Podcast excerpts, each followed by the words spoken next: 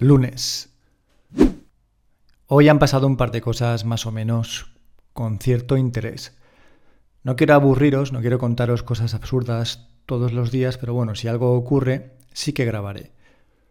Esta mañana cuando he llevado a mi hija al colegio, me he encontrado con la, con la madre típica que conoces más o menos y que, bueno, en nuestro caso era la peluquera de nuestro perro. Y no éramos amigos, pero bueno, sí que había cierta relación, nos llevábamos bien. Y he dejado a mi hija, estaba ella delante con su hijo, y cuando ha entrado Irene, la madre ha salido como escopeteada, ¿vale? Por patas, corriendo casi, en dirección, pues no sé, hacia su coche o hacia donde se dirigiera, ¿vale?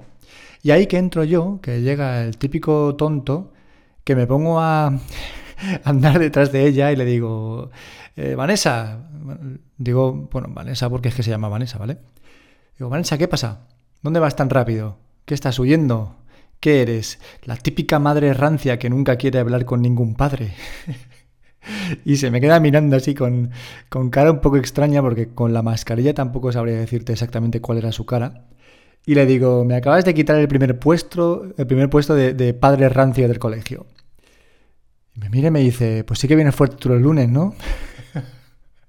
y es que es, es muy típico que yo deje a Irene en la puerta del colegio y pase absolutamente de todos los padres y madres que hay. No tengo ningún interés en hacer amigos ahí, ¿vale? Cuando realmente sí que en la guardería hemos hecho amistades y ahora mismo tenemos amigos que surgieron de esos momentos en los que dejas a tu hijo pues entablas una pequeña conversación y a partir de ahí pues ves que tienes más cosas en común de lo que tú pensabas y bueno, pues nace una amistad, ¿vale? Así nacen las amistades de forma un poco espontánea.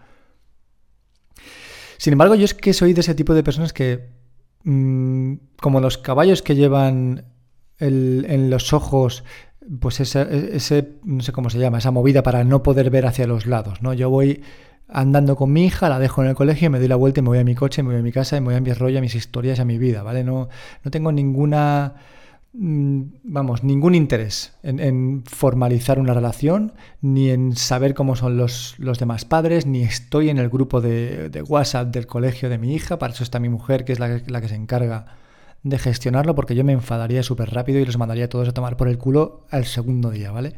El momento en que empezaran las tonterías ya me iría de ahí. Pero bueno, me ha hecho gracia ser un poco troll, ¿no? Y perseguir a Vanessa y decirle, eh, madre rancia, ¿dónde vas tan rápido? Pero bueno, la verdad es que se la ha tomado bien, se ha reído. Y luego pues cada uno de nosotros ha hecho su vida y ya está, ¿vale? Eso ha sido por la mañana y por la tarde a las cuatro y media así me ha llamado mi suegra. Cuando mi suegra me llama y, y, no llama a mi mujer es que algo está pasando, ¿vale? Yo, de hecho, me ha llamado mi suegra y he dicho, ya está. Se ha muerto mi suegro. Es lo primero que he pensado. Y me ha dicho, ¿puedes venir, Lucas? Y he dicho, instantáneamente voy para allá. Y como vivimos a poco más de 500 metros, pues he ido rapidísimo, raudo como, como un rayo, como un coche. Y estaba mi suegro sentado en las escaleras que suben al primer piso. Y es que resulta que, bueno, ellos tienen un chalet, la habitación está arriba, pero mi suegro ya no puede apenas caminar, ¿vale? Está totalmente hinchado por una condición que se da cuando tienes cáncer a causa de las metástasis que se llama ascitis y que produce una cantidad de líquido exagerado en tu cuerpo. Y es un líquido que se almacena entre los órganos y entre los músculos. No se almacena dentro de un órgano, como puedes pensar, o igual en el estómago o en el intestino. No, está en tu cuerpo. Literalmente, si te rajaran con un bisturí la barriga, empezaría a salir líquido. ¿Vale? No sangre, sino líquido de la metástasis. Y está tan hinchado que cada día le cuesta más andar porque cada día pesa más, aparte de que cada día se mueve menos y que la enfermedad lo está dejando hecho un asco, ¿vale? Y me ha venido a la cabeza el, pensamiento de que en qué poco tiempo una persona que está totalmente activa se viene abajo y ya deja de ser ella misma. Porque en el caso de mi suegro ya no es mi suegro, ahora mismo es un enfermo totalmente dependiente absolutamente para todo, él no puede hacer nada por sí mismo.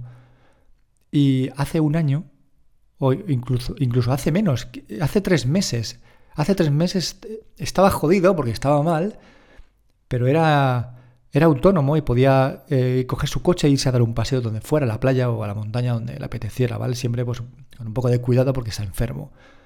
Pero en cuestión de tres meses nos vamos a la mierda.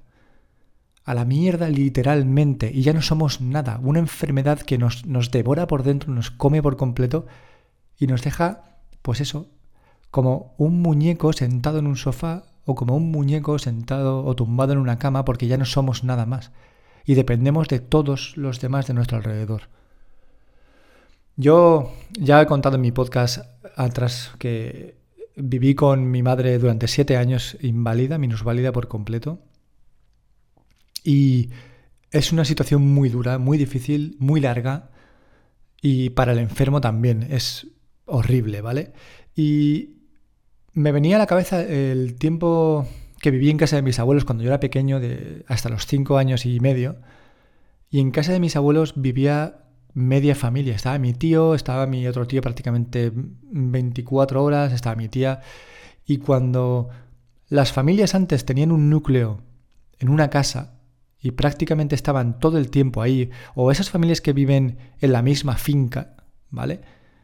Hay una posibilidad de que si alguno de los miembros de esa familia se pone enfermo, el resto de la familia pueda ayudar. Pero ahora mismo, cuando cada uno vivimos en una punta, y como nos hemos hecho cada vez más independientes y también independientes en el aspecto de mal, más egoístas, más mirando para nosotros mismos, pues cuando hay un enfermo en una familia es un problema, porque tienes que hacer malabares para poder cuidarlo y encima eso va a generar tensiones en tu familia porque cuidar de un enfermo es durísimo y es agotador.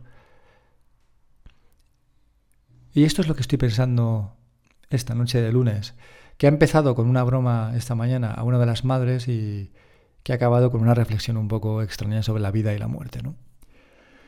En fin, mañana será otro día. Os mando un abrazo, ya sabéis dónde estoy. Chao.